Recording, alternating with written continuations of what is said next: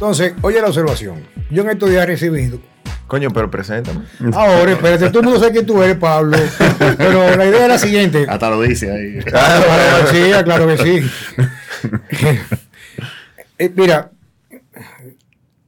supuestamente tú y que vida sana con Juan Carlos Simón. Supuestamente la gente que nos siguen de inicio con mi programa de radio, lo que hacíamos era hablar de temas relacionados al fitness o salud. eh, Pero lo que está aconteciendo a nivel global va mucho más allá del entendimiento de las personas normales. Y yo creo que estamos viviendo un estado de la, la- comunidad entera, en su mayoría, tiene un estado de letargo o un estado de... o que les- le han hecho lobotomía, no sé. Pero vamos a aterrizarlo, no a especulación, sino cosas que yo estoy viviendo. Atiende esto. Mi hermano Miguel Ángel, el menor, sus hijos, son tres, eh, agosto del 19, antes de la pandemia, eh, la esposa es de origen dominicano, pero nació en Estados Unidos, decide irse para Estados Unidos porque la compañía que trabaja aquí la hace, es una compañía subsidiaria aquí en la Florida y una tipa con un genio en lo que ella hace. Vaina de seguro. Ella trabaja en esa mierda, es un monstruo. Ella le economiza unos cuartos a la compañía de seguro y le da unos cuartos a los médicos. Ella es como un intermediario en esos procesos de cobro de seguro y tipo de cosas. Se va a Estados Unidos. Los carajitos joden más que el diablo, son carajitos nítidos. Un varón y dos niños. ¿Qué edad de.? El niño mayor tiene siete años, el más pequeño tiene en el momento de- tres, de tres- de irse, tres años. Y la del medio, la, la niña, eh, eh, Verita. Llegan allá con su tarjeta de vacunación y le exigen aplicar la vacuna de nuevo allá para poder entrar al colegio. Le ponen la vacuna. Los dos carajitos son autistas los dos. Y el más pequeño lo tiene más agudo, más intenso. Viejo, a mí no hay que me diga, a mí no hay, o sea, que no hay forma que tú me puedas discutir lo contrario, de que hay una relación directamente proporcional con todo lo que a los niños le están dando en la actualidad, donde las vacunas son un detonante definido. Hoy en el día de hoy viene una señora, ya no voy, yo dije el nombre, pero no voy a decir ya por asunto de que es un derecho que le asiste ella, yo no puedo eh, Claro. eso. Una persona de, de una familia de buena posición económica y profesional, de mucha, eh, digamos que una estirpe eh, familia, y, y es allegada a uno de los médicos muy amigo mío, al doctor Atala, ya voy a decir el nombre de él, es lo único. Y ella, yo tengo el testimonio de ella cuando me lo enviaron, porque yo subí una publicación sobre el autismo y los niños hace unos cuantos meses, y un amigo que me sigue me mandó que le envió a ella mi publicación y ella mandó un voice, y yo tengo el voice ahí diciendo, a mí me acusan de que yo soy paranoica, pero de mis tres hijos, el más pequeño, con dos años, era el que a su edad está más avanzado que los demás, hablando, interactuando socialmente el niño.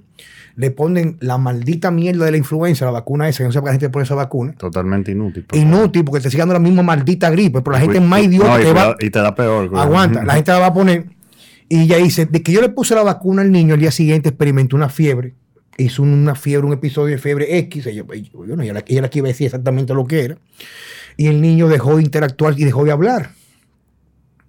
Al mes y medio, dos meses, seguimiento médico, el niño es autista. Entonces, yo traigo aquí a mi amigo, mi hermano, de una amistad que se asciende mucho más allá de lo entendible, porque somos tan distintos. Pablo Garcillo.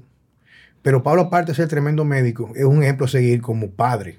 O sea, o sea él, es lo, lo atípico. Vive para su familia, honra a su mujer, sus niños y tiene un hijo autista. Entonces, sobre el tapete hoy en día, en Vida Sana con Juan Carlos Simón y Francesco Jeremías, queremos dialogar aquí entre nosotros. Me, me, me, ¿cómo se dice? Sí, sí. Te agregaron porque te tenían Bueno, afuera. pero, te- te lo- te lo- Se promovieron. no, pero, pero yo vengo anunciándolo hace tiempo. sí, pero no así. Bueno, viejo, pero. El mensaje es, viejo, ¿qué coño está pasando, viejo? ¿Tú me entiendes? Entonces, ¿qué está pasando, pues, Pablo? Mira, eh, lo primero que pa- para, Nosotros, hablar- no- para nosotros- aclarar algo. nosotros no somos, o sea, no somos ni pediatras. Yo soy papá. Y yo también. Yo soy tío. Yo soy amigo de personas que tienen hijos y son autistas. Yo nací en una época donde prácticamente el autismo no existía. Hoy en día todos los carajitos tienen una mierda o tienen otra, o tienen un síndrome la mayoría, o hiperactividad, o déficit de atención, y todo siempre con la ma- misma maldita, escúcheme, porque yo me comienzo a incomodar, mierda de las malditas vacunas, los medicamentos, etcétera. Todo es enfocado a que cada condición que hay, que ya tiene un nombre que le acaban de poner, va de la mano un protocolo agresivo de medicamentos donde se beneficia el médico que comisiona y la farmacéutica que lo promociona. Escúchame. Mira, mira, antes que nada, para comenzar, ¿verdad? Cuando decimos eh, que el, el niño, el niño es autista, le estamos poniendo un sello, chuplu. No sé, porque una, una niña, una niña con parálisis cerebral. Y lo primero que me dijeron a mí es una estampa. Exacto. Mira, eh, normalmente cuando se le dice a una persona que eh, tú eres autista o tú tiene, eres eh, negro, eres gay eh, o maricón, qué sé yo, tú le estás poniendo un sello y una estampa porque eso, una cualidad o una situación tuya particular del momento no te define ni es tu sello de identidad. Y ahorita quiero tomar un momento para de la importancia de eso del sello. Eh, pero vamos, vamos al tema inicial, que es el origen eh, de- del, del autismo. Pasa que yo como médico, un- una de las personas que no tomo la medicina como a la ligera, sino que entiendo que todo tiene una razón de- del porqué fisiológica y, los cambios que pasan en mi cuerpo y que eso y que, que eso no, no sabemos por qué está pasando, hay que dejar su coro, o sea, o no estoy profundizando, simplemente no lo he encontrado, pero hay una razón por la que algo esté pasando, eso de que, que, que pasa de la nada y eh, cuando recibo la información de que mi niño estaba en alto riesgo de tener autismo cuando tenía dos años, él es mellizo y ve la diferencia entre el desarrollo de las hembras de su hermana melliza y él, eh, que comenzamos, comenzó a llamarnos la, la atención, la abuela lo descubrió, nosotros como padres simplemente decíamos, bueno, están así. creciendo diferente. él es así. Él Y es así. Y que las niñas siempre son más. y que las niñas son más avanzadas, o sea, se retrasa un poco el darse cuenta. Obviamente fue temprano el caso nuestro. Eh, particularmente todavía yo me siento a leer buscando eh, cómo apoyar a mi hijo. De hecho, yo me voy, eh, suelto mi trabajo y mi esposa dos veces al año, nos vamos a Miami a temas de terapia, buscando la, la mejor forma de ayudarle. Y te puedo decir que me he leído más de 20, 30 libros, documentos. Yo recibí, boca- yo boca- recibí uno que tú me llevaste. yo te- bueno, yo te he llevado libros sobre eso, eh, en los papers, eh, documentos de, de las informaciones. Y a ciencia cierta, eh, no podemos decir, por ejemplo, la vacuna, hubo por muchos años teorías donde sí se evidenciaba que había una desviación y se asociaba perfectamente. Ahora, en el 2014 se presentaron unos metaanálisis, unos metaanálisis donde se recopilan toda la documentación global de los registros médicos y en el 2014 el CDC descartó este tema de las vacunas. Sin embargo, ¿qué pasa? Hay que coger con pinza. Yo particularmente creo que no se asocia. Ok, pero cuando la información es médica, lamentablemente, y eh, es un tema de cuidado, ¿verdad? Son manipulables. Son manipulables porque eh, durante cuchumil años eh, se entendía que la pirámide de alimentación una mierda de que, que, que, que tú comes eh, los carbohidratos de base y que esto es lo principal y cosas. Era simplemente lo manejaba el que tenía más dinero, el que tenía más poder. El, quien patrocina a los pediatras aquí en República Dominicana eh, son empresas que, coño, lo hacen daño. eh, en la alimentación, Coño, la leche, coño, la de cardiología te la patrocina un conflé. O sea, un conflé viejo. Sí, O pero- sea, son, pero son vainas que, independientemente, el producto que tiene más dinero es el que te va a llevar a formarte. Perdón, y perdón que te interrumpa. En estos días yo recibí un, una, como una- no una invitación a mí, sino pero como una invitación de, de un evento que se llama eh, eh, eh, Food for como, como prevención, como, Sí. como, como alimentación preventiva, que yo que y prácticamente todos los Patrocinadores. no solo los patrocinadores, sino los speakers, los, lo, exponen, que, lo, los- que, lo lo que Ajá. hablar. son, em- son, trabajan para diferentes compañías de comida. No, pero te voy a poner un ejemplo. Una de las campañas más grandes de actividad física la maneja la Coca-Cola mundial todo lo por ejemplo, todos los campeonatos de, de colegios de fútbol, ¿quién patrocina eso? Sí, no, pero también está en los colegios el alimentos que, re- que refrescan, Malta Morena. O sea, pero volviendo, Ah, volviendo al, Al tema, tema. volviendo al tema, porque eso es la, la- la realidad.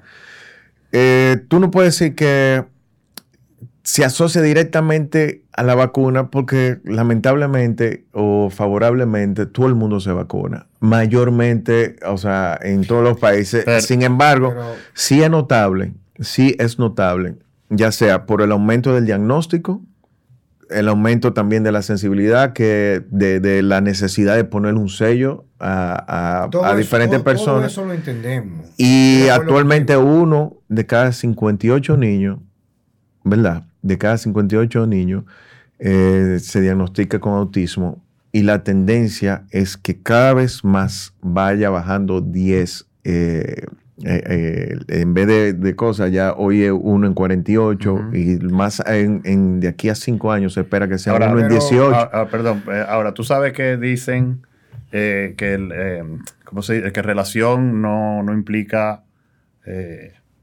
casualidad, no, no implica relación, no, no me acuerdo ahora bien. Pero si tú te fijas, por ejemplo, cuando mis hijos nacieron, yo estaba totalmente opuesto a que se vacunaran. Y de hecho, yo incluso hablé con, con Polikin, no sé si tú te acuerdas, que cena- cenamos en casa.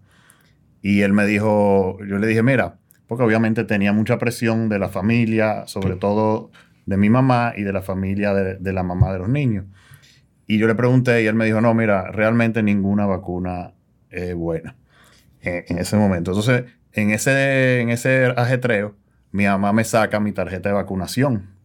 Pero a mí me pusieron tres vacunas. A un muchacho de hoy le meten, creo que son como 17, como 17 no sé cuántas son. Entonces, si tú ves eh, desde los años 70 hasta ahora, cómo van aumentando la- las cantidades de, de vacunas diferentes y de dosis diferentes, eh, o sea, de la, de la cantidad de dosis que se le dan, y es prácticamente igual, como tú dices, que van subiendo esa proporción de casos de autismo. Sin ahora, embargo, sí. eh, Ajá, Eh, termina la idea. Entonces tú sabes que eh, siempre se, una de las, de las, prácticamente todas las vacunas, eh, creo que, le- que funciona como conservante, eh, tienen el, el timesoral, que es el mercurio, Una fucking neurotoxina. y aluminio. Eh, siempre, eh, la, vamos a decir, la comunidad científica, médica, no sé, ha negado que el, que el timesoral eh, o, o el mercurio es- le sea la causa de, de, de este problema, de- del autismo.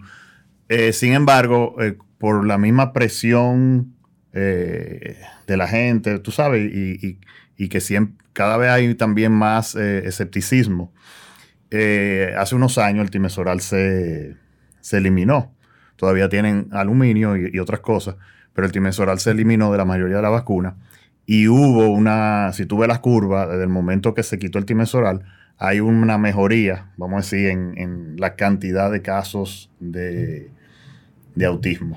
Sin Eh, embargo, sin pero, embargo. ah, entonces, eh, para terminarte, eh, yo me imagino, estoy casi seguro, cuando tú dices 1 en 58, que se refiere más que nada a Estados Unidos, y lo que estábamos hablando fuera de cámara, donde está la combinación de esas, de la cantidad de vacunas, porque Estados Unidos es probablemente el país donde los niños más vacunas reciben, con la mala alimentación, que Estados Unidos es probablemente el país del mundo donde la gente peor come. Así es. ¿Entiendes? Entonces hay, hay esa, Ese match. ese match que, eh, que es explosivo.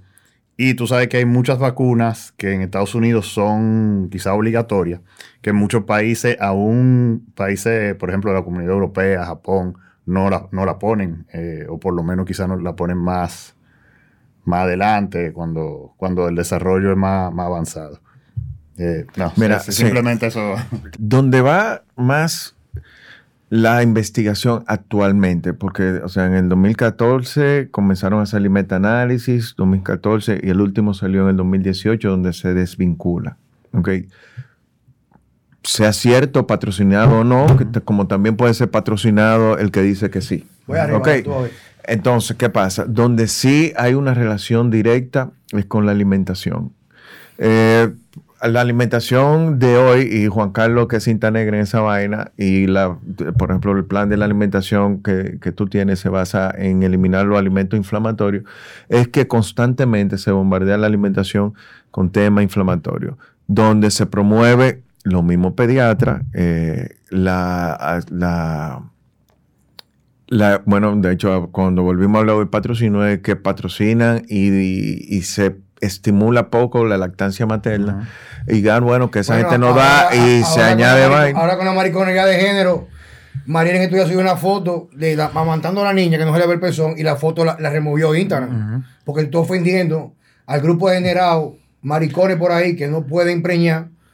No, pero que esa, oye, Pero eso que eso comiendo, ¿qué tal? Pero que, pero que usted puede analizar, oye lo que pasa, es que esto es una cosa se amarra con la otra. Oye lo que pasa. Yo necesitaba que tú vinieras aquí porque tú eres un tipo muy estructurado y tú tienes que ponerme freno a mí. Checo es prácticamente en el limbo todo el tiempo. O sea, Checo tiene freno. No, no, no, no, no. No, pero, pero oye, ¿cuál es el limbo de Checo? Checo es un tipo tan elegante en su discurso que Checo puede caer más fácil que yo porque Checo no muestra emociones. El que muestra emociones no es bueno en el No discurso bueno. porque entonces tú demuestras que estás perdiendo la objetividad. Lo que pasa es que yo trato de hacer un anclaje en programación neurolingüística cuando yo doy mi mensaje para que la gente entienda. Yo te lo voy a poner sencillo. Tú me dices ahora mismo, por ejemplo, sencillo, Juan Carlos, pero es que se dice, porque la CDC dice esto, lo otro, que no hay una relación como tan directa, realidad de la vacunación y el autismo. Pero papi me dice a mí, a mí nunca me pusieron vacuna porque en mi época no habían vacuna. En ese momento no había autismo. Por lo menos, por lo menos no se diagnosticaba. Vamos No, lo que pasa es que en ese tiempo, cuando había un una persona que tenía autismo, lo metían en un cepo. Sí, pero. y tú, a lo mejor la familia ni se enteraba que pero, tenía una pero- gente pero con a lo mejor si había un Pero- autista en el pueblo sí. entero. ¿Y qué comía tu papá? No, pero vamos, pero vamos. ¿Pero qué comía tu pero- papá? Pero, te- pero vamos por parte. Yo, oye, yo te lo quiero llevar a ustedes de forma cronológica. De niño, a mí además se me puso una sola vacuna, que fue la, la, la poliomielitis. Mami no la puso, la única vacuna. Lo que la no se la pusieron porque no había por la edad. O sea que, No. Pero, por ejemplo, en el caso de mi hija Numa Vela, que tiene 13 meses, yo no le he vacunado. Y yo no la voy a vacunar. Porque si yo vacuno a mi hija y le doy una mierda, yo voy a caer preso. ¿Y qué Pero pasa que- si pero- Dios libre y si, a, y si a la niña por tú no vacunarla le da polio? Pero voy por parte. Vamos por parte. Pero déjame, déjame concluir. Vamos- Voy a concluir, sí, porque para no desviar. En primer lugar, tiene que haber una exposición donde hay un brote de polio. Y el polio se pega usualmente por la, la- la partícula de saliva. Y hay una alta vulnerabilidad al principio, pero yo no he dicho que no le voy a poner la vacuna de polio. Ahora, yo a mi hija, en la, la pila de vacunas que le van a poner a ella, yo no se la voy a poner, no hay forma. Ahora bien, yo que estoy ponderando polio y quizás tuberculosis dentro de seis meses, cuando estoy un poquito más fuerte. Perdón, perdón, de eh, hacer un paréntesis en eso. Por ejemplo, Mercola, que todo el mundo lo acaba y dice que es un anti un anti-vaxxer. Él recomienda eso, que, las que las, primero, obviamente, elegir las vacunas en base al real riesgo de donde tú vives. Bueno, ahí voy. y, Pero, pero, pero, perdón, pero, espérate. Y esperar por lo menos lo- los dos años donde el cerebro ya está más desarrollado. Ahora, ahora te hago una pregunta. Ok. El CDC, pa- pa- pa- vamos a, a- abogado del diablo, ¿verdad? Eh, yo le voy a creer al CDC no, que es basado en evidencia, en números, manipulado no, pero Mercola sí. Bueno, Eh, eh, lo que yo te decía, a veces, a veces tú dices, no, que, espérate, espérate, espérate, que tú dices que no, que habla- hablamos de, de borrego, que sé cuánto, lo que simplemente, acuérdate, todos somos borregos, lo que difere- seguimos diferentes pastores, para que estemos claros, porque el que por- tú desarrolles una idea y tú tengas, por ejemplo, todos tus entrenadores que creen en ti, por ejemplo, hay muchas ideas que nosotros compartimos, tú crees en lo que en Polikin presenta evidencia, pero tú simplemente estás siguiendo otra idea. Lo que pasa con la idea mía es que no es contaminar y me libera. Porque, por ejemplo, cuando comenzó la pandemia con el CDC, yo me imaginé, ¿tuviste la película de Arnold Schwarzenegger, eh, Total ujú. Que el tipo cuando está en Marte, la gente- que- así. Yo pensé que la mierda del COVID, la gente está en la calle que, y, y resulta, oye, pero vamos por parte. Y resulta que nada más se muere el que se puede, el que intuban. Y todos los años se muere gente. En Chile, en el 19, hubieron más muertos por gripe común que en el COVID en el 2020. Pero ahora mismo no hay ningún enfermo de gripe en Chile, todos son COVID. O sea, la CDC te manipula, te manda a poner mascarilla cuando se sabe que eso no tiene nada que ver con la prevención ni para el sano. La CDC dice, la CDC, eso que- ahí lo veo yo. La CDC dice, estamos cambiando el tema, pero la CDC dice que vamos a tomar medidas por los PCR positivos. Pero hijo, tu maldita madre, si lo, lo, lo ideal sería que todo el mundo diera positivo y no se enfermara, porque implica que inmunidad de rebaño. Entonces la gente se come el discurso de que hay que tomar medidas para frenar la propagación que se mide por PCR positivo, no enfermo. Y no me puede decir a mí que no, que no es así. Porque lo que tú quieres es que todo el mundo se junte, pero nadie se muere ni se enferme, ¿sí o no? Entonces te meten una medida que la CDC recomienda y te recomienda también usar la mascarilla. No, ahora son dos mascarillas y más distanciamiento social. Entonces, cuando tú sumas eso, cuando tú sumas eso, tú sumas eso, que crea una generación de niños que van a ser los niños COVID, donde tienen miedo a la interacción social, No, y se van a enfermar de todo. Ahora es que se van a enfermar de todo. Entonces, ¿cómo yo voy a creer en quien me está sin una justificación? Porque no hay quien me discuta. Yo de niño, para seguir con la CDC, a mi prima en Libón le dio para, para, para, papel y sarampión. Y a mí me pusieron a dormir cinco días con ella hasta que me dio fiebre y me dio la enfermedad. Y el problema mío era que yo con papel, con la cara así, yo no dejaba de brincar. Oye, te va a bajar la papel a los granos, me decían a uno, los testículos. Pero fíjate como en ese momento, sabiendo que es una enfermedad que no tiene prácticamente nada de mortalidad en los niños, tú permites que su sistema inmunológico se fortalezca con la exposición a un virus que no es letal. Porque yo no quiero que mi le dé polio. Pero yo puedo esperar bajo mi protección, por lo menos que tenga un poquito más de más madurez física, motora y cognitiva, para yo poder exponerla a un, a un medicamento que es una vacuna que va a crear una reacción en su cuerpo. Y mientras tiene más edad sin vacuna, su sistema inmune es más capaz de mediar con esos, esos anticuerpos que te perdón, el virus, cualquiera que sea de los tres tipos de vacunas que hay, que puede ser un virus atenuado o, una, o muerto, para que tenga una respuesta de sus linfocitos para crear eh, lo que se llaman eh, los, los, eh, los anticuerpos y los antígenos. ¿Estamos conmigo? Entonces, a mí me dice, por ejemplo, la que era niñera, la niñera, la niñera de, de, de mi hija Diana, que mi hija Diana tiene una condición especial, tiene parálisis cerebral muy profunda. Me dice, ella me escucha siempre cuando nos vamos, porque yo a veces en los viajes, cuando vamos mucho por el interior con mis hijos, yo hago video improvisado y hablo con ella. Me dice, ella nunca hablaba conmigo. Me dice, me dice señor Simón, pero yo pensándolo, yo vivo en el Carrizo, tengo una carajita de 7 años.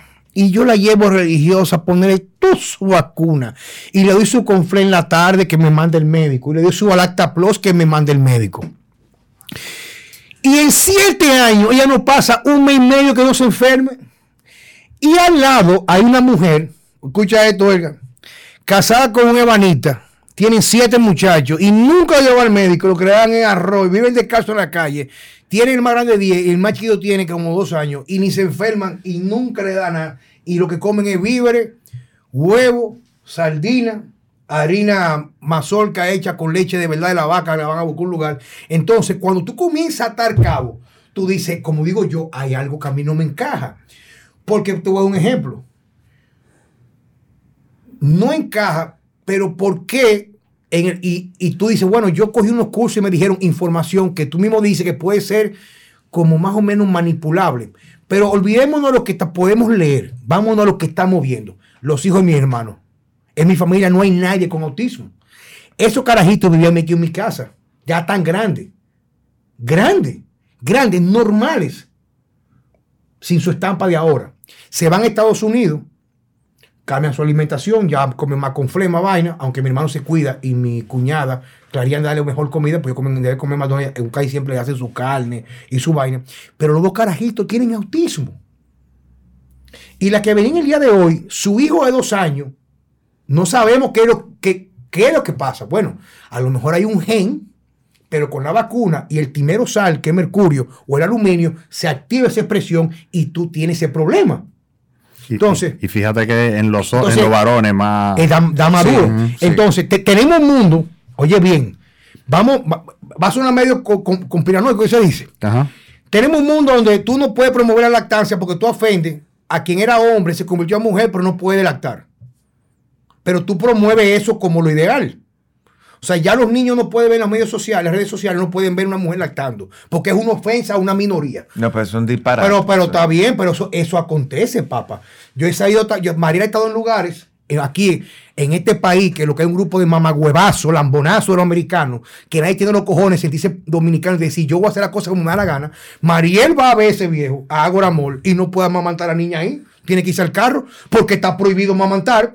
Pero tuve un grupo de cuntango, o que acaban de fumar marihuana en, en la vaina, con, con lo que van er- con, con ropa que no tiene ningún tipo de dignidad para mostrar su parte o tuvo una mujer que va con la vagina marcada como que le dieron una Con- patada Con los panties con afuera. parte afuera o sin panty, o tuvo un tipo, por ejemplo, que es medio fisiculturista, con un pantalón en el nacimiento del tallo, y eso, eso no, no es cuestionable. Entonces está pasando algo, y yo siempre lo que trato de apelar es al hecho de que, coño, ¿por qué está pasando? ¿Qué, qué está manipulando llevar a nuestros niños a una generación asexual? Atiende por qué. Mira qué sencillo. Hoy en día tú quieres remover cualquier cosa que es un patrón a seguir de un niño para buscar en la adultez una figura masculina dominante. ¿Por qué yo me motivaba a los hierros? Porque yo vi un tipo en el barrio mío que en San Andrés nadie, le- nadie le ponía la mano y le tiraba huevo porque el tipo era musculoso. Coño, yo quiero conseguir eso para mí porque yo admiro como lo admiro a él. O sea, tú como niño, tú consumes. Lo que tú consumes es lo que dicta básicamente cómo podría ser tú en el futuro. En una familia de médicos es muy normal que, que son los hijos, la ¿Como mayoría, yo? sean médicos, porque eso es lo que tú estás viendo. Pero ahora tú no, no quieren que nosotros veamos eso. Pero a los niños le están creando condiciones, lo cual yo recibo en mi práctica, oye bien, muchachos de 24 19 años con hipogonadismo profundo, ni se pajean. Mira, Checo, Y entonces- lo. Obvio. Y entonces, Miren a Checo y vivo. oye esto, eh, pero entonces tú agarras mismo, no, no, yo sé, yo sé cómo está vivo. viejo. No, pero oye esto. Obvio, obvio. Obvio. Entonces yo digo, señores, ¿qué está pasando? O sea, vam- tenemos que comenzar a observar, como tú dices, y tú lo dices, vamos a cotejar la información que nosotros estamos consumiendo cuando tenemos preguntas, cuestionamientos para nosotros, pero no dejemos de apelar al sentido común y a la simple observación. Porque todo lo que tú ves que es ciencia en el día de hoy, si es ciencia real, nace del método científico. Y alguien lo que, observó. Que la observó. Tú observas algo que puede sonar ridículo en el día de hoy y resulta que tú a través de un proceso de experimentación y varios procesos que es el método científico, tú haces una ley que luego es admirada por todo el mundo. Entonces, ¿qué está pasando? viejo? Ahora, déjame hablarte, déjame hablarte del, del caso particular que pasó en, en mi casa. Luego de estreñimiento de mi hijo, de- luego de una diarrea por una infección con Perdón, ¿qué- quédate en- cuando todo empezó. dos años, Ok. Eh, un año y, un año y medio. Hizo un proceso de diarrea, hizo un proceso de antibiótico, ¿ok? Se le ponen los antibióticos, no para la diarrea, se cambian antibióticos más potentes. Luego de ahí, el niño queda eh, con estreñimiento, un proceso de estreñimiento largo, y comenzaron los cambios entonces en el pensamiento, en la forma del, de- del desarrollo, digamos. Oye, pero si tú me traes, deja de estar chateando, hazme el favor. No, pero espérate, que va, va que tenemos un invitado ahora. Ah, Está está, bien. Ah, está bien. Yo, yo fuñendo. yo ¿Ya fuñendo. llegaron? Sí, ya están aquí. Mira, entonces cuando tú tienes, cuando tú tienes en, en este caso, ¿verdad? Que es, es lo que encontra- he encontrado en mis investigaciones y en la experiencia que pasó. Lo que sí veo que a raíz del uso de esos antibióticos, que lamentablemente eso sí es algo que se practica aquí, eh, de hecho, eh, de los pocos países que en un colmado te venden antibióticos, ¿ok? Y que te lo venden a la franca y que tú vas sin receta a una farmacia, sin receta te venden antibióticos, tú pidiéndolo por la boca y el mismo farmacéutico te dice que este es mejor y te da uno más potente. Definitivamente, eso primero ha, ha hecho que se pierda la efectividad de los antibióticos, que no sirven para nada, porque si yo a, tu bacteria te le doy tres días de un antibiótico, que por siete días no te la mato, y lo que le, le enseño a la bacteria, mira, con esto te puedo tratar, y esa se comparte y se va perdiendo la efectividad, se usan antibióticos más potentes que barren las bacterias buenas del intestino. Y nosotros somos seres vivi- vivientes que funcionamos como un ecosistema. Y nuestra digestión, nuestra alimentación, nuestra salud depende mucho de las bacterias que tenemos dentro del intestino. Cuando nosotros barremos lo que tiene que ver con nuestra alimentación, abrimos la posibilidad de que haya una inflamación crónica que tú hablas bastante bien sobre, sobre este tema, y se hace una inflamación crónica a nivel cerebral.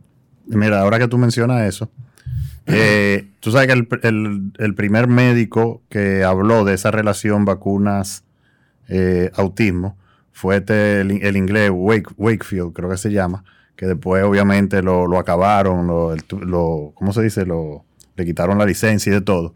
Y, y él era sobre, él creo que era la vacuna M- MMR, creo- no me recuerdo, la de la rubeola, ¿verdad? Y él en, el- en la posición de él nunca menciona el, ni, ni el mercurio ni el aluminio. Lo que menciona, lo que él habla es de un cambio en la flora intestinal. Y que él decía que prácticamente los niños que desarrollaban autismo después de la vacuna eh, tenían, como, como tú dices, unos cambios desfavorables en, en esa flora intestinal. Sí. O sea, me, me acordé ahora que tú mencionas eso Ne- de la... Nemenchek es una autoridad en, en el tratamiento, um, que ese fue el libro que te, que te yo, llevé. yo lo recibí. Nemenchek es una autoridad en el manejo de la flora gastrointestinal y una de, los, de las propuestas de, de él es cambios, cambios en la alimentación donde se procure restablecer la flora habitual, ideal, digamos. Bueno, básicamente eso es lo que yo hago con la dieta mía, decimos diet. Sí, por eso no sé si tú te acuerdas que te llega a comentar de qué tal si tú a tu dieta le agregas inulina, favorece a la disminución de estreñimiento y te ayuda a barrer con las partes de los hongos que, y también a relocalizar cuando hay crecimiento de bacterias que se suponen que no hay en ciertas partes de los intestinos Claro. se habitan de las bacterias que se suponen que estén más adelante, más adelante en, en el tracto gastrointestinal, tú puedes disminuir esa cantidad de bacterias con esta fibra que se llama inulina. Sí, y por eso te lo propuse. Se utiliza muchísimo para inmunidad, viejo. Ajá. Y es- entonces, el primer cambio y la mejora sustancial que te dijimos, como mierda, el gran escalón cuando comenzamos a tratar lo del niño, que obviamente uno como padre, eh, honestamente, se vuelve loco eh, y tú te logra avance, te sientes bien, pero de repente te pasa una vaina en la maldita sociedad eh, que, que te tira para el suelo, ¿ok? Eh, lo primero, el primer gran paso que, que- que yo vi fue cuando le cambiamos la alimentación al niño. Eh, por eso, por eso, eh, cuando veo tu plan de alimentación, y bueno, por la parte de, de la bariátrica, la nutrición, que uno tiene, te apoyé tanto en eso cuando te, dan tu garrotazo en la sociedad médica en, en cuanto al tema de alimentación, porque a raíz de la, lo que vi en los avances de la alimentación y la relación en salud, por ejemplo, para disminuir la inflamación crónica, favorece notablemente en el desarrollo y en la reducción de, la, de, de- de las manifestaciones del autismo La manifestación clínica. lo- y de las manifestaciones clínicas. Eh, por ejemplo, aquí hay una propuesta de eliminar también los aceites, especialmente todo lo que tenga omega 6. Sí, los aceites, Ok, los aceites to- ve- ve- ve- ve- vegetales refinados. vegetales refinados. De eh. hecho, la vaina refinada no se debería comer ni- ninguna vaina que sea Pero, ¿de refinada. ¿Dónde la propuesta? El, ¿Perdón? La- eh, ¿Quién está pro- o sea, pro- Nemchek, Nemchek, Ah. en su propuesta de Ah, tratamiento. ok. ok. Habla de eliminar todos los, los alimentos eh, ricos en omega 6, que son todos los aceites, y enfocarse en una alimentación eh, de altas dosis de omega 3 y altas dosis de omega 9, que eso está en el aceite de oliva. Entonces, cuando hablan de esto, y nosotros hicimos ese primer cambio, el avance fue notable. Nosotros, obviamente, entre más eh, uno se pone a buscar, ¿no? se le pone la cabeza del tamaño más grande del que la tengo. Sin embargo, sí hay que estar abierto a que la forma como estamos viviendo el día de hoy tiene consecuencias fatales. Sí, pero No solo de obesidad, sino en la aparición No, de viejo, autismo, pero de autismo, eh, Pero- del- de otras condiciones, de, que, humano dislexia, hiperactividad y toda el esa ser- vaina el que tienen los muchachos, es la forma de la humano- alimentación. el ser humano es un estúpido ahora mismo, pero no es culpa de él, es lo que nosotros estamos consumiendo. ¿Por qué que tú crees aquí que a los niños en el, por qué tú crees que a los niños le dan en el, en el desayuno escolar, en el gobierno le dan eh, bizcocho con jugola? ¿Tú crees que un niño, y a lo mejor la gente cree que es un accidente, ¿tú crees que un- los gobernantes quieren que nuestros hijos, los de ahora, tengan la capacidad de discernimiento que tenemos nosotros en la generación nuestra. Lo que quieren son robots, estúpidos. ¿Qué es lo que le dan? ¿Qué es lo que le dan a los niños, viejo? Todo lo que los niños consumen hoy en día, fundita, que deberían de- esa mierda deberían de prohibirla. En los colegios. Hermano, ¿cómo yo veo un niño? Yo recibo un niño con un problema impresionante de desgaste de 7 años, checo, y pesa 41 libras, viejo, de 7 años, con la piel completamente y la piel de manifestación del intestino. ¿Qué tú comes el día entero? Chito, hojuelita, todo eso es. La mayor concentración de esos aceites están en esa mierda, en esa basura. Y Pero, no, pero tienen no es lo grande. Pero Lo- espérate. la- eso no es lo grande. Lo grande es que tú le dices a los papás, el papá me pregunta de mi paciente obeso cuando van, que tienen, que hago- obesidad, van a mi consultorio, ¿qué, qué hago con mi conmigo? hijo? Y yo, Pero su hijo hace lo que usted está haciendo. O sea, no, y no eso. El mu- yo le el pregunto, él ¿cuán- puede comprar. ¿cuánto, no, ¿cuánto gana tu niño? ¿Cómo que cuánto gana? No, para saber cuán- que cuando él vaya a hacer su compra. Porque ¿quién, quién es coño que compra? Claro. Eres tú. Entonces tú, hay que él está gordito, pues coño no le dé la fucking galletita. pero, pero- pero que ya caemos en lo Ah, mismo. que patale, pero que él se pone guapo, que patale dos días que no se ¿Y va a morir. ¿Quién es que manda? O sea, no, eh, eh, ahí es que está el error. Lo que pasa es que, y, y Juan Carlos sabe cómo yo soy con mi hijo y yo- con mis hijos, y yo soy bastante permisivo en ciertas cosas porque me gusta que ellos exploren, que yo qué, pero no es una democracia. Pero quién, totalmente, ¿Entiendes? pero ¿quién te, quién te dice a ti que el amor hay que demostrárselo a través de una galletita de un refresco o de, o de unos pollitos de McDonald's? El amor demuéstreselo cuidándolo, que después Hermano, te lo va a lo- entender. Yo, mira, yo, yo, yo tengo una frase que yo escribí en un artículo sobre eso, sobre la alimentación de los niños. Y, dice- y la frase básicamente es que la mentira más grande que dice un padre es yo quiero lo mejor para mi hijo. Porque no es verdad. Cuando tú te vas al tema de alimentación, sí, el mejor colegio, eh, la mejor ropa, el mejor celular, pero a la hora de la alimentación lo están envenenando. Es que dice por lo Y- fácil, y tú- que hay una vaina que venga hecha. Y tú vas al supermercado Yo te voy a contar una anécdota. y, y tú ves los carritos de, o sea, yo, yo sé quién tiene hijos por la cantidad de basura que tienen en el carrito, aunque no anden con los niños ahí. ¿tú me Pero si yo fuera ministro de salud pública aquí, yo fuera ministro de salud pública, yo fomentara, yo dejara, yo dejara, ¿verdad? Porque sabemos que también, por ejemplo, esa- esas empresas que ya están instituidas, que son a lo mejor tradicionales, de- hay familias que trabajan ahí, no le va a quitar el trabajo a todo el mundo, pero yo hice una campaña para prohibir drásticamente, prohibir drásticamente, fomentar e incentivar el consumo en los niños. Y yo quisiera, yo hice la campaña para poner eh, eh, eh, pancartas para promover el consumo de los productos agrícolas dominicanos, o sea, más víveres, vete al mercado de los productores, Mal- porque que eso está matando Y la actividad física debe ser Oye, obligatoria. claro, Lo- lo- obligatoria. Es Mira. un tema económico. O sea, cuando usted no está en salud, usted representa una carga Una para un carga para un Estado, oye, ¿no? no avanza, no progresa. Para que tú sepas, por ejemplo, con la cirugía bariátrica, ¿por qué en otros países la cubre?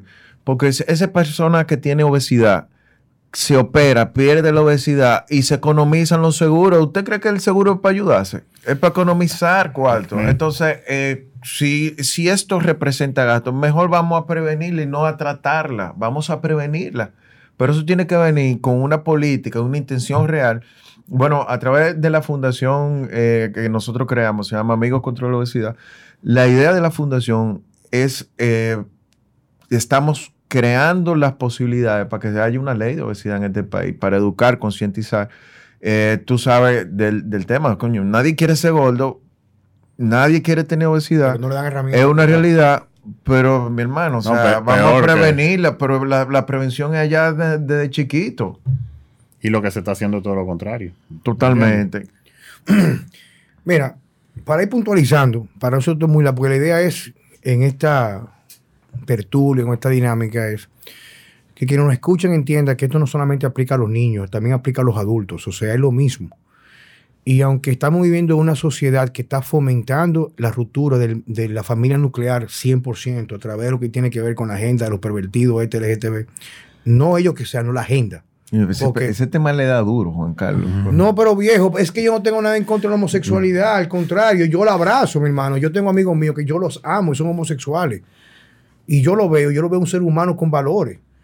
Pero cuando tú me dices a mí una agenda para promover en los niños una falta de identidad a lo que es su sexo biológico y su papel desde ese punto de dictamen.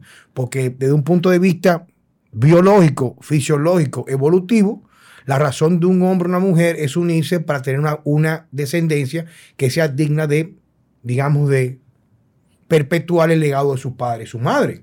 La- y de hecho es ley de supervivencia de una especie. vamos arriba. Entonces, yo tengo claro que hay un grupo de personas, por los seres humanos no somos animales, que una vez ya están con cierta edad y llegan a la adultez, puedan decidir hacer lo que quieran con sus partes genitales.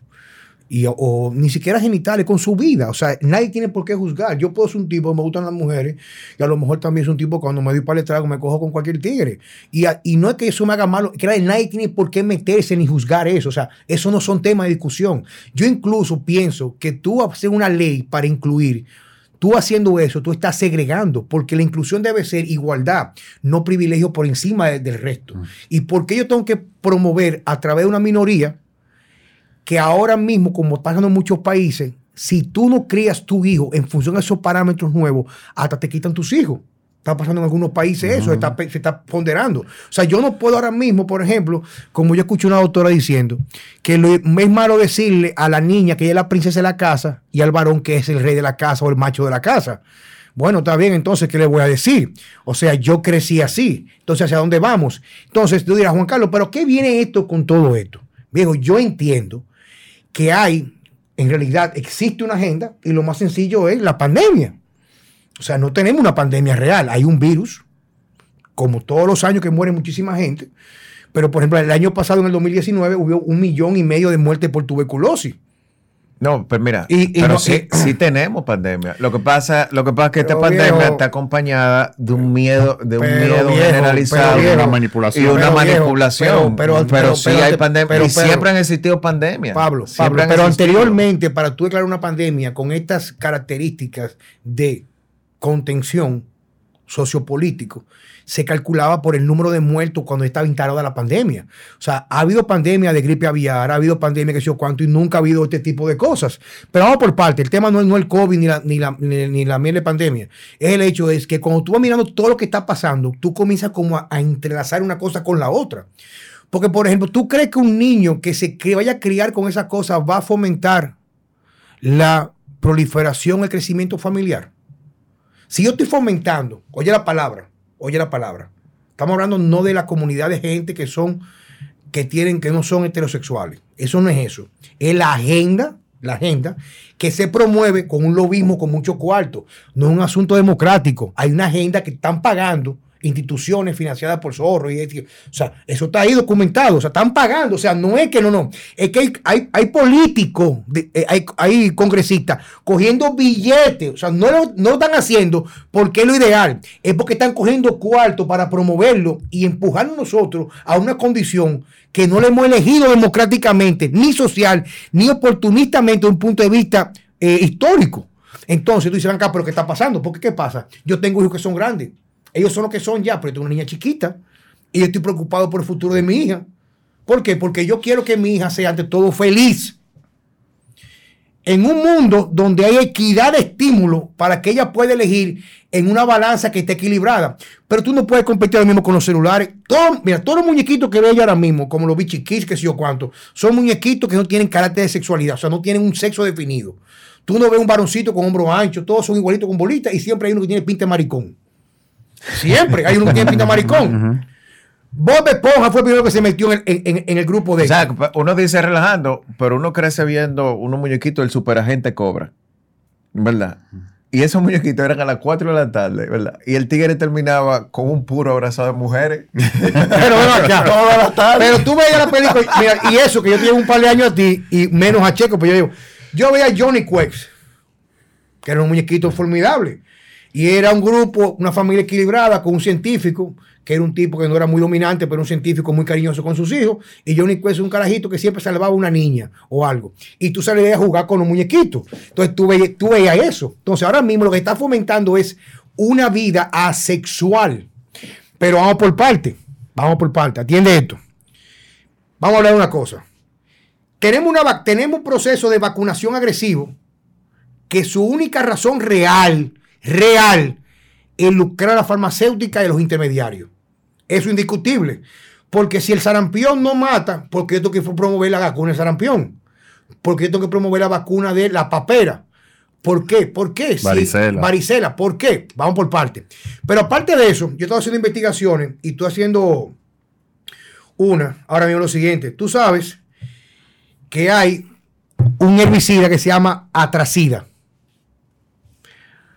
Atracida. Y otro nombre que tiene es la atracina. Escuchen esto. Atra con Z, atracina, lo pueden buscar. Se hicieron experimentos, algunos biólogos, escucha esto, algunos biólogos, biólogos, que cogieron ranas y pequeños reptiles como cocodrilos y le dieron pequeñas dosis de atracida en el agua. Y en apenas, escuchen esto, en apenas 30 días cambiaron su comportamiento sexual y comenzaron a tener comportamiento homosexual. Animales que trabajan con instintos primitivos, heredados por su especie.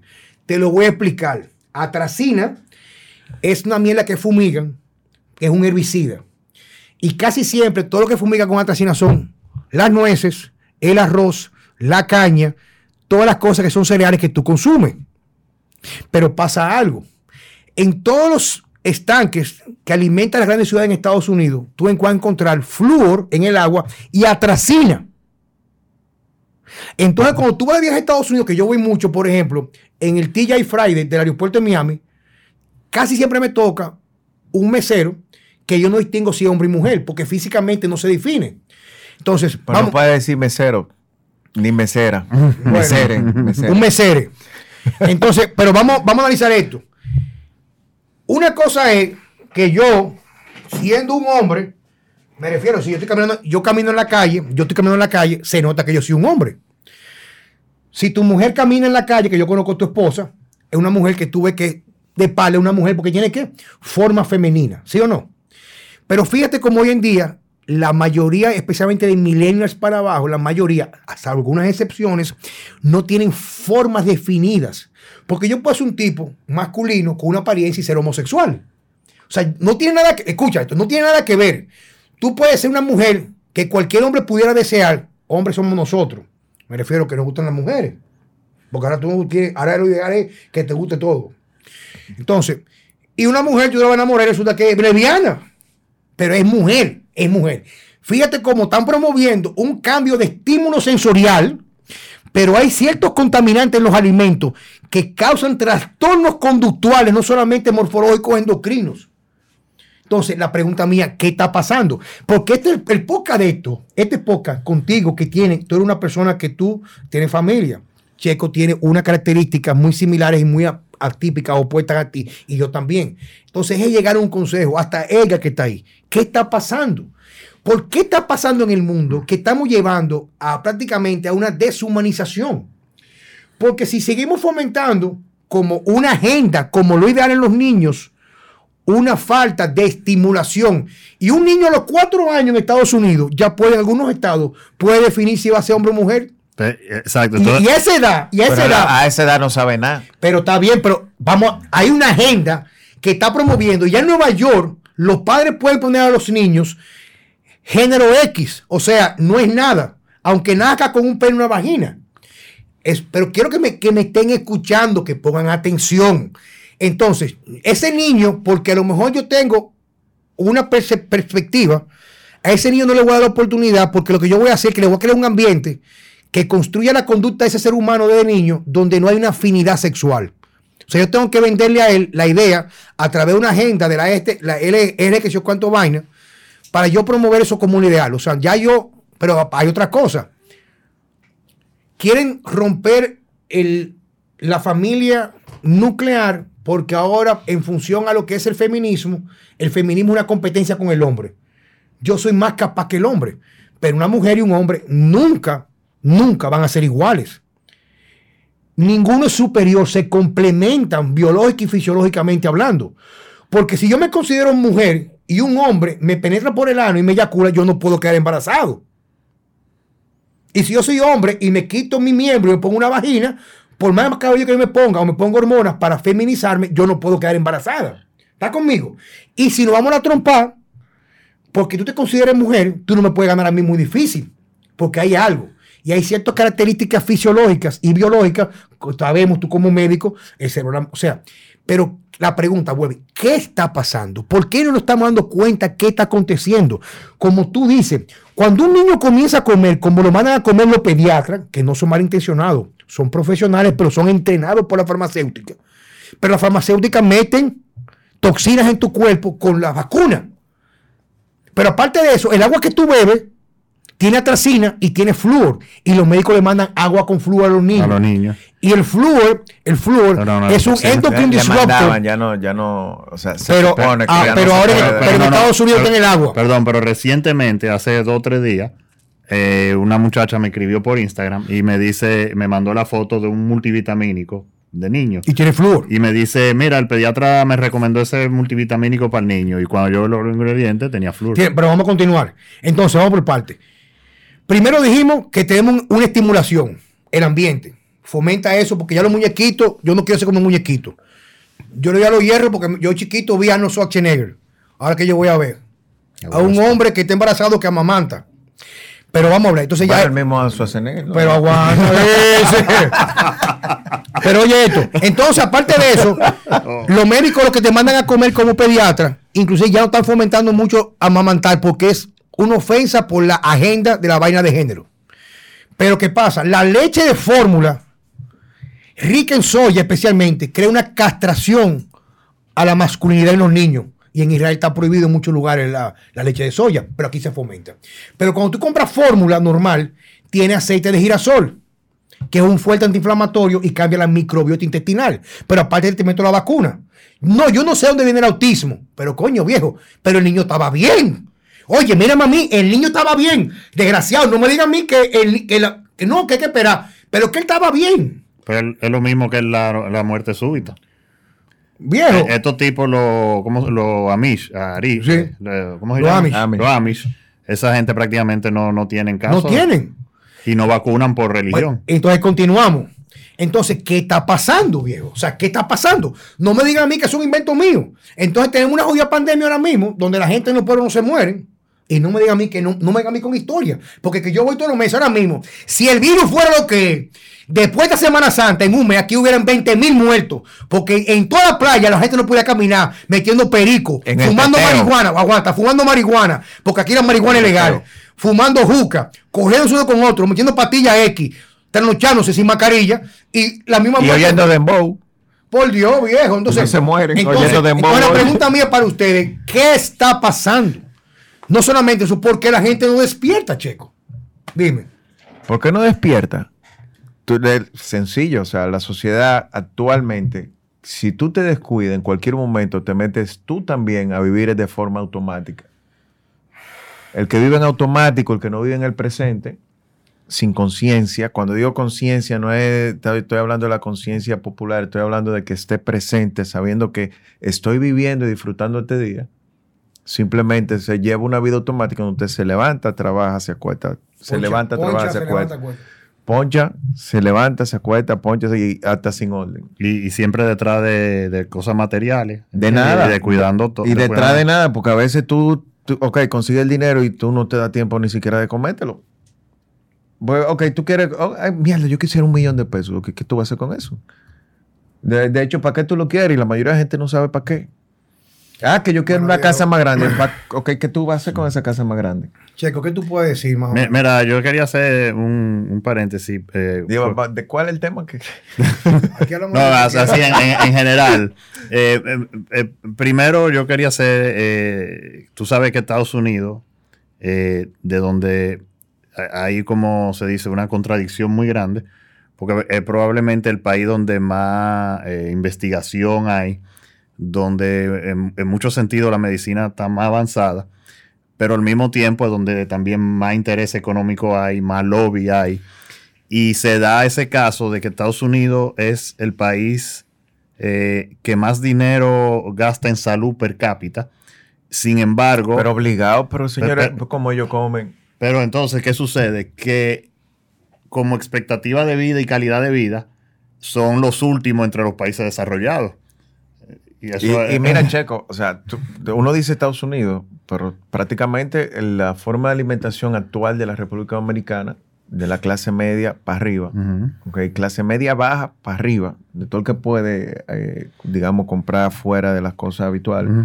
Es igualito, Es es es pero- muy parecido pero- a la forma de pero- Estados pero, Unidos. Pablo. y este país, en, en el 2019, fue el país, ¿verdad?, con mayor crecimiento de obesidad del mundo en la mujer. Un estudio que se hizo en, Pero, en- Pablo, en, en Inglaterra. Pero Pablo, mira, eh, en la casa de mis hijos hay una nana y hay un señor que va a limpiar el patio, sé yo qué, y entró el tema del COVID. Y como hace Juan Carlos siempre, yo le empecé a preguntar, dime, ¿y el barrio, qué sé yo qué? Tú sabes que en esos barrios nadie hace distanciamiento social. eh, no, y, y yo, por ejemplo, vivo en un apartamento que queda en como en la frontera entre Arroyo Hondo y, y La Puya, por y la. Puya, no sé cómo se llama. En Agustina. Y cuando estaban ese, el- que los sábados a las do- a las 12 del día, ¿tú te acuerdas que yo me asomaba del lado de Arroyo Hondo y eso era un desierto así, o sea, del lado de los ricos? Y Cuando yo miraba para el barrio, la gente jugando dominó, los niños en la El- el real calle, qué sé yo qué. Y, y entonces eh, me decían ellos, no, que sé yo qué, que allá no, allá no se mona y allá no se ha muerto nadie. Y, y, y en parte el tema es ese, o sea, el, el pobre en este país, aunque parezca irónico, generalmente come mejor que la clase media y el rico, porque no tiene, acceso. Y, y muchas veces tiene mejor inmunidad porque ha estado en contacto con, tu- con una compartiendo todos los mocos de todos los claro, muchachitos. claro. Y obviamente va a tener mejor inmunidad Mm. y ellos se juntan en el domino y eso. Y como tiene mejor inmunidad Mm. que usted que como está trabajando todo el tiempo, Mm. No tiene tiempo para juntarse Y- y- con nadie, tú eres más vulnerable. Y, y es como decimos, se desayunaron unos la- víveres, La, la mascarilla esa es inmunosupresora. se, se desayunaron unos víveres con huevos. no sé si ¿tú me entiendes? inmunosupresora, pero Una mire, de sardina. de, de aquí, ¿verdad? Desde que yo me alejo un metro, me pongo mi mascarilla tranquilo. Eh, Porque eh, po- te voy a decir una cosa, porque tranquilo, tranquilo, tranquilo. A mí me da y no me va a pasar nada. Con Dios delante, pues también nadie sabe. Pero si yo se lo llevo a uno de los viejos, a la doña que, que lava en mi casa, la doña se parquea. Que es gordita, mayorcita, hipertensa, diabética y tiene toda la vaina, y se parquea la doña. Llévala como quiera, ayúdala, cómprale vitamina D. exacto. Dale, dale sola D. Claro, eso funciona, pero mientras tanto yo tengo un primo que se fue por el COVID. Eh, un primo hermano. Entonces, Entonces, tú sabes. eh, Todos los años hay- se muere hay- gente. Todos los años se muere gente. Claro, pero este, este, este, este fly cayó cerca. Me Sí, picó pero que- cerca, pero tú sabes. el, el mensaje, pues no darle mucha vuelta a esto, porque ya tenemos que ir concluyendo. Y yo quiero que Checo termine con su idea, yo creo que tú también termines con tu idea. El asunto es que poco a poco debemos de buscar la manera de despertar, porque de una forma u otra también yo estuve sometido. Cuando, cuando comenzó la pandemia, yo me imaginé, yo, yo le dije a Mariel, cuando nos cerramos el primer día, digo, mira, tú que no has vivido mucho, es muy probable que en los próximos meses, tres o cuatro semanas, te levantes, nos levantemos con los gritos en los vecinos cuando agarren a uno muerto en su cama, porque tú lo vas a encontrar asfixiado y que como que lo triangularon. Por eso fue que yo agarré. pensaba que era la gente se iba a morir en la casa. No, pero yo, oye, Pero tú puedes, decir, eh, tú puedes llamar a Mariel. Y yo le dije a ella, mira, una de las vainas más desagradables cuando tú a, la- a las 6 de la mañana levantas a una mujer y encuentra a marido al lado muerto. Es desagradable, viejo. Y que lo va a encontrar con los ojos brotados y la lengua por aquí porque se va a asfixiar del virus. El virus lo va a estrangular. Y yo, oye, yo no, yo me acostaba todos los días con esa vaina. ¿Tú no te acuerdas los videos de la gente cayéndose que caminaba? Ah, y después decía que era un humo, que tiene un romo, que tiene una vaina, o que le dio epilepsia. Entonces, mire, todo esto es, es normal porque todos consumimos en cierto modo. Ese, ese es el llamado mío. Si nosotros consumimos algo que nos venden, tú, yo consumo tu filosofía, tu trabajo de la bariátrica, la asumo, la entiendo y la apoyo porque a través de ti logré entender la importancia para la salud de la población en personas que no son viables, perder peso con dieta y ejercicio. La cirugía es Pablo García. Fulano, fulano de cosa. O sea, para cada cosa hay algo.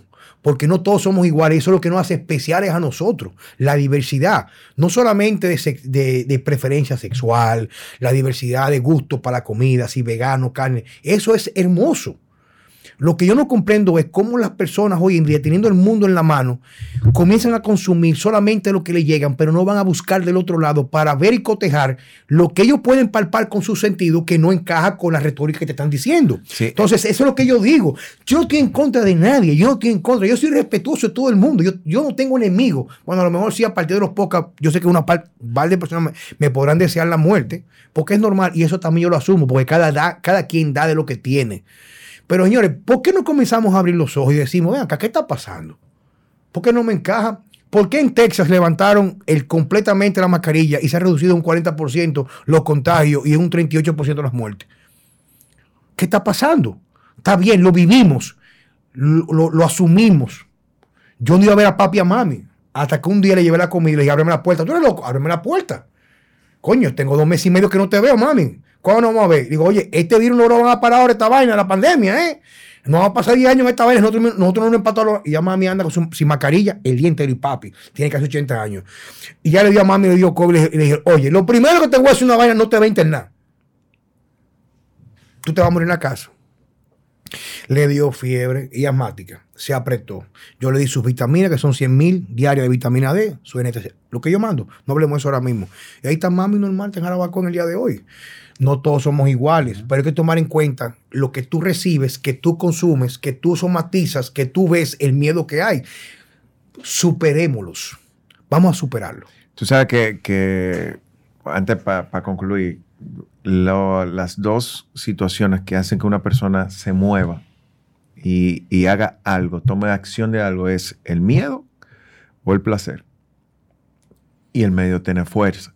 Y cuando tú ves toda esta vaina, más toda la película de terror que tú te metes viéndola y tú como gran director de cine te- creándote en la cabeza, por supuesto que tú vas a tomar acciones estúpidas, tontas, pero siempre pensando que es lo mejor que tú, que tú puedes estar haciendo. Pero ma- más, que eso, lo que usted entienda que está bien, eh, hazlo. Hay una parte, una vocecita que siempre uno tiene como, coño, me, me deberé de comer esto. Mi hermano, si tú tienes la voz diciéndote que no, es para que no te lo comas. Eh, si tú tienes la, la voz diciéndote, yo puedo hacer esto, mejor tú te, te llevas de lo que tú entiendas correcto. Para finalizar con el tema del autismo, pa- o para comer, para hablar algo de eso, porque ese era el tema de la invitación. yo, Todo, yo todo quiero, todo de la mano, papá. Sí, estamos yo- viendo- yo quiero estamos, con- estamos viendo una mentira. quiero eh, compartir, por ejemplo, una experiencia que, que tuve eh, con el niño. Yo lo inscribí en. El chamaquito es un tigre que anda a velocidad, alta velocidad en bicicleta en mi casa. Y le encanta montar, o sea, todo el tiempo montando bicicleta, rapidísimo. Lo pongo en un sitio de, de vaina de bicicleta, bicicross y qué sé yo cuánto. A uno de los choferes le dice, eh, cuando le están en, en la actividad introduciendo el primer día, mira, llévalo al paso que él tiene problemas. Y me llaman que hay que poner un profesor sombra al niño. Y yo, pero tú lo viste. Eh, tú lo evaluaste. No, que deja que yo voy a hablar contigo. Ahora, cuando tuvimos la conversación, le digo yo, ok, tú quieres un profesor sombra que él no lo tiene en el colegio normal, de cosas de, de aprendizaje, y es coño, es para montar bicicleta. ¿verdad? Es para jugar. Yo le digo, yo lo que quiero que él juegue. Y um, la- el tema vino cuando yo le digo, yo quiero que tú me respondas honestamente. Y no importa la, la respuesta. La decisión del profesor Sombra fue que el tutor que lo tuvo en el momento dijo que él tenía temas y que no estaba cumpliendo con los juegos, la actividad, la cosa, o por lo que te dijeron. Fue lo que le dijeron, viejo. Me fue honesto, que fue algo que yo aplaudí, y por eso mi hijo sigue ahí en la clase, porque el, el señor fue muy honesto y me dijo, te digo la verdad, fue por lo que, por lo que me dijo esta persona. Y yo, ok, ahí mismito le cruza el chamaquito. Pero, perdón, ¿otro El- padre o...? no, no, no. ¿Quién, eh, quién fue que el, le dijo? El chofer de uno de mis vecinos que, Mm. que están juntos. Ahí mismito le pasó, pues, como, como cosa de Dios. Él en bicicleta por el lado como un cepelín. Y yo, mira, ¿tú sabes cuál es? No, ese. Y me dijo, coño, viejo, de verdad. eh, cosa, eh, no, no, no, no debí decirte que Y yo, ok, eso se llama, eso se llama estigmatizar a una persona. Y eso es lo que se llama etiqueta. Eso, ese tipo de cosas, eh, que de hecho a partir de ahí, ¿verdad? Yo tuve que volver a psicólogo a tratarme, a tratarme ese tema. Y a veces la gente cree que uno no es, no es vulnerable y, como que no le afecta. De ahí volví yo a psicólogo, a terapia otra vez por eso. Porque tú vas, te vas súper emocionado que tu hijo está haciendo cosas. Estamos claros. eh, tirando para adelante. De ahí me devolví, de ahí, ¿verdad? Una grita del DH que, que di yo ese día. Y, bueno, no le puso, pero de ahí a mí como padre, ¿verdad? Me de- dejé mover, mover los hierros y, y duré mis tres, cuatro semanas eh, súper apagado con ese tema. Claro. Pensando nada más con la idea, ¿verdad? De la idea en la cabeza. ¿Qué va a pasar cuando yo no esté aquí? Y esta, comu- y esta Eh, comunidad tan, tan tarada, ¿verdad? Imagínate con- Haciendo la con- vaina en con- mi hija Diana de 15 años con una parálisis cerebral profunda que nunca se va a valer por, por ella sola. O sea, Entonces eh, llega un temor como padre, como que, que- ¿qué, va, qué va a pasar cuando yo no esté? Entonces la idea es que, que nosotros como sociedad, más que enfocarnos en, en, en tanta mierda superficial, ¿por qué no enfocarnos en dejar la cosa mucho mejor que como tú la encuentres? Y si, imagínate que si nosotros cuatro que estamos aquí, aprendemos y decidimos, bueno, a partir de ahora donde yo pise, va- ese sitio va a quedar mejor que, que- que antes de yo cruzar. eso hacemos Coño, la realidad, la realidad fuera totalmente diferente. Eso lo estamos hacer aquí. Desde, la alimentación, de las orientaciones, desde comunicar como tú estás haciendo, de la vaina, comunicar tus ideas, le guste a quien no le guste, con razón, las que comparto y las que no comparto contigo. Coño, pero tú estás aportando, viejo. Y no restando. Checo. No, ya. Bueno, señores, ante todo, como siempre, muy agradecido con ustedes. Eh, es un espacio que me gusta utilizarlo para yo desahogarme, porque tengo tantas inquietudes. Claro, es mi opinión, la de Juan Carlos Simón. Yo hago responsable de mi discurso y mi retórica, pero yo hago lo que hago en realidad porque, y es la verdad, ustedes me importan. Eh, sé que muchas veces, inclusive personas que me estiman mucho me han corregido, pero esa es mi esencia, decir las cosas como las siento. Y siento una desesperación muy grande porque lo que el mundo va, creo, a mi percepción, porque cada quien es único, vamos en una dirección completamente equívoca y vamos perdiendo las cosas que nos hacen realmente humanos. Que esa capacidad de humanizarnos a través del respeto y no la imposición, sino la inclusión. En ese sentido, quiero decirle que esperamos que al momento que terminen este podcast, lo utilicen básicamente para abrir un poco los ojos. Y como digo yo, comienza a indagar un poco. Comienza a cuestionar. No vivas el día a día, como dice Pablo, sin un propósito. Ten tu agenda de propósitos y al final tu agenda de gratitud por las cosas que pudiste lograr, las cosas que te hacen digno de vivir esta vida que a veces ciertamente puede ser muy compleja y muy caótica. Señores, muchas gracias y nos vemos en la próxima.